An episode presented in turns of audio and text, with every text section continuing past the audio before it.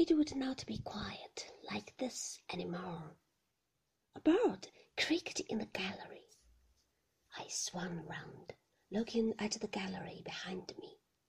There was nobody there. The gallery was empty, just as it had been before. A current of air blew in my face, though. Somebody must have left a window open in one of the passages.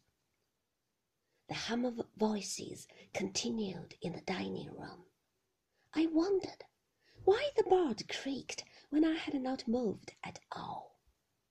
The warmth of the night, perhaps, a swelling somewhere in old wood. The draught still blew in my face, though. A piece of music on one of the stands fluttered to the floor. I looked towards the archway above the stairs.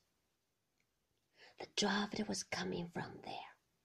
I went beneath the arch again, and when I came out onto the long corridor, I saw that the door to the west wing had blown open and swung back against the wall. It was dark in the west passage. None of the lights had been turned on. I could feel the wind blowing on my face from an open window. I fumbled for a switch on the wall and could not find one.